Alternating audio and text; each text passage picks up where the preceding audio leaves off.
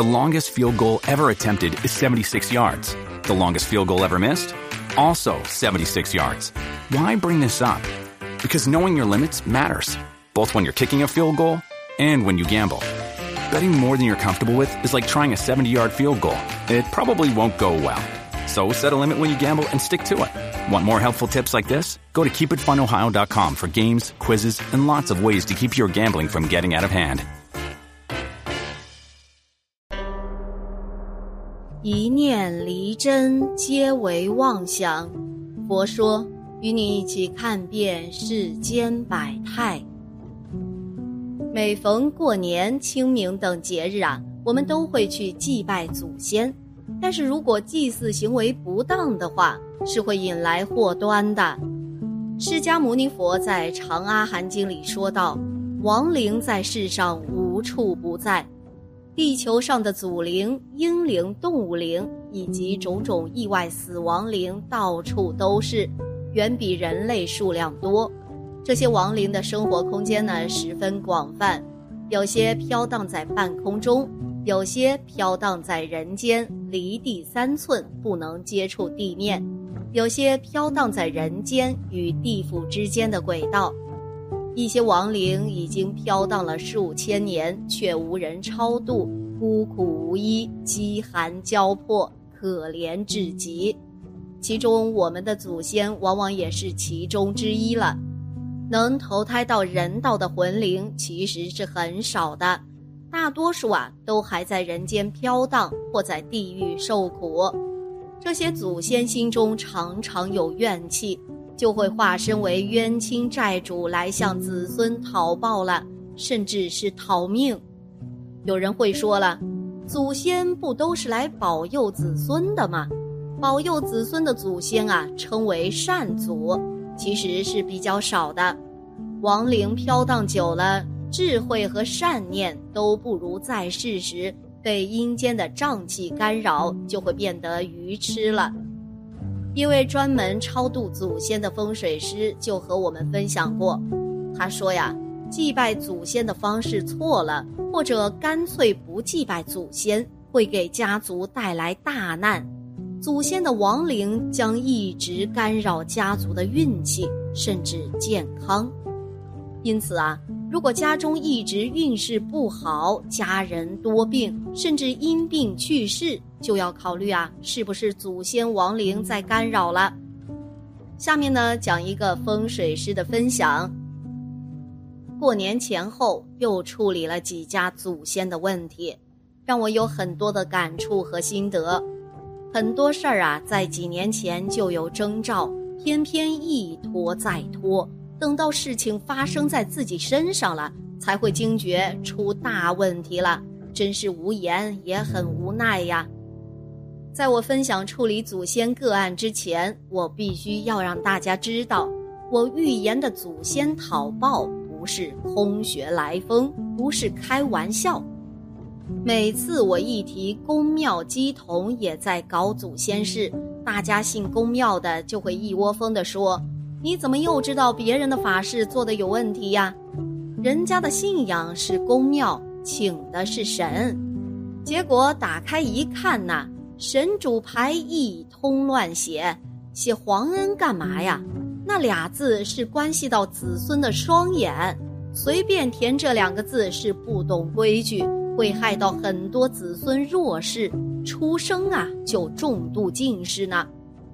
诸恶莫作，众善奉行。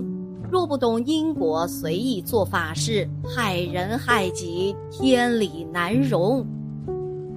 有位施主告诉我，他在户政工作，发现以前很多家庭户口都被乱写，祖先的名字都被写错了。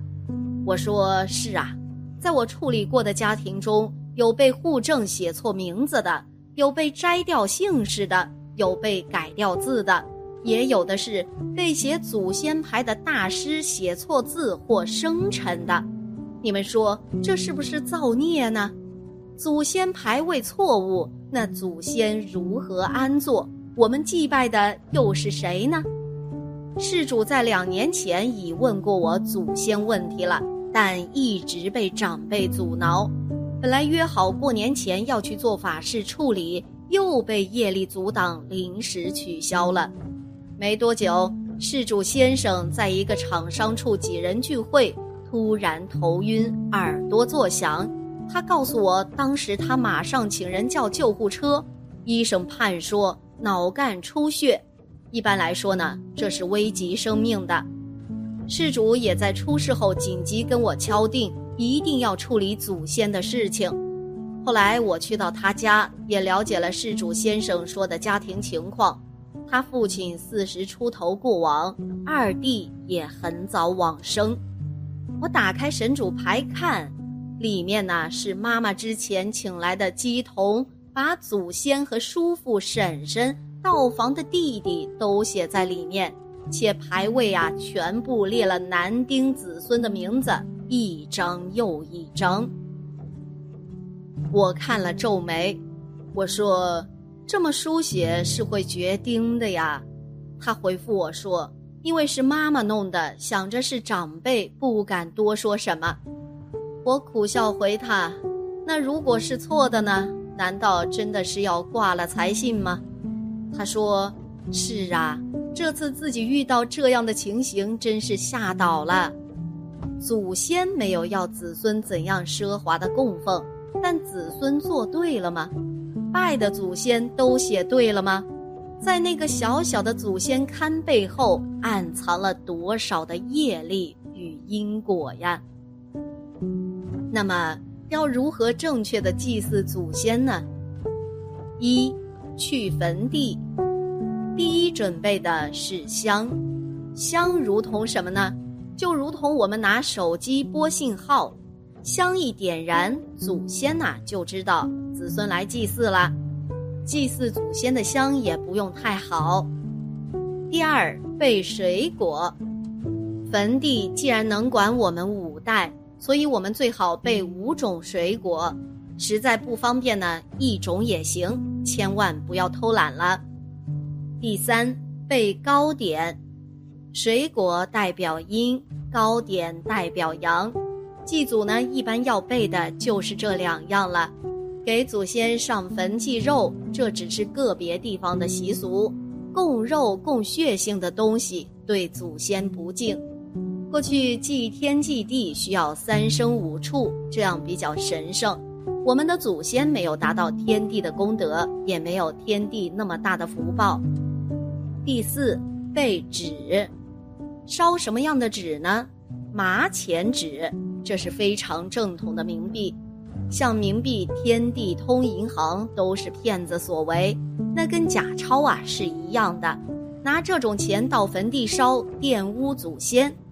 想想啊，你拿了假钱多生气呀！这样不能招福，反而招祸呀。包括烧手机呀、电话呀、汽车、楼房啊，都是无用的。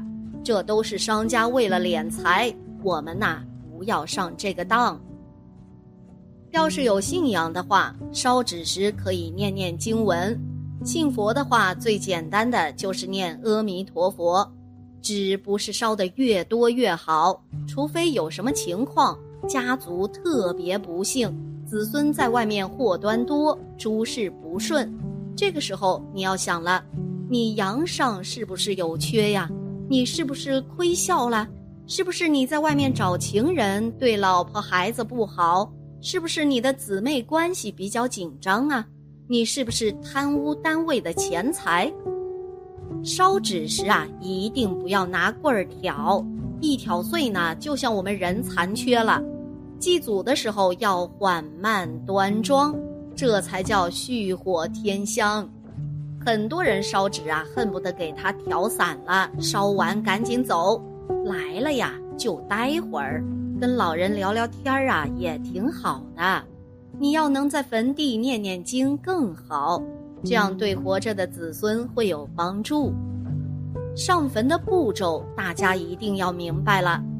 首先上三炷香，老祖宗的坟可能找不到，比如太爷爷的坟，那香怎么烧呢？第一炷香，你要姓王，就说。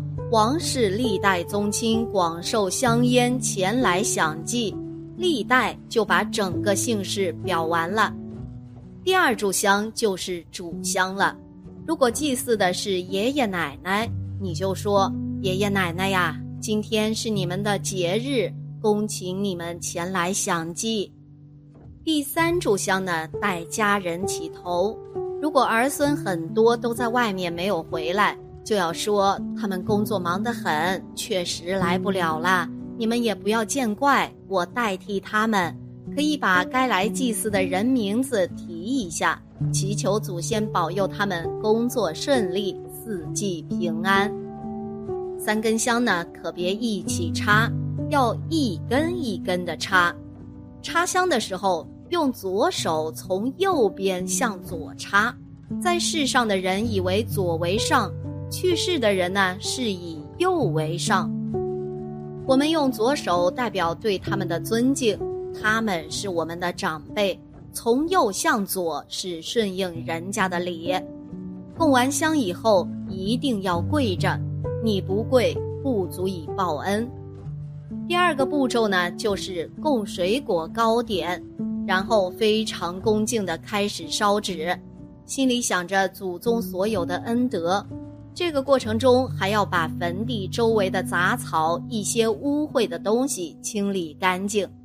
供完了水果糕点，只需用指头捏一点渣子撒在坟前就行，切不可随意将其扔在墓地，这叫浪费了折福。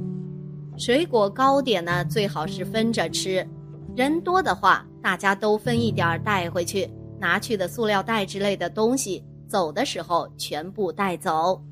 很多人上坟把垃圾扔的到处都是，那是祖先的家呀，谁要把你的家扔成那样，你不生气才怪呢。祭祀啊是非常严肃的一件事情，如法祭祖，后代兴旺。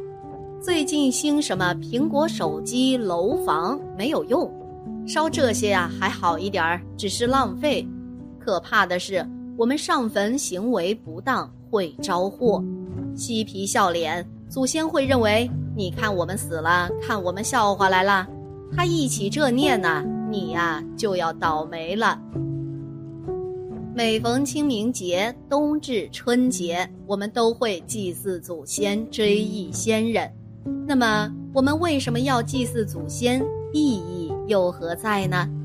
祭祀祖先是表达我们对祖先的孝敬，对祖先的感恩与怀念，是不忘根本、懂得饮水思源、知恩报恩的高尚德性的具体表现。对于千百年来的祖先，我们永远不忘感恩戴德。同时，我们知道了祭祀祖先的重要性。在中国的传统文化里，祭祖是家庭、家族以及国家在弘扬孝道文化时非常重要的一种教育活动。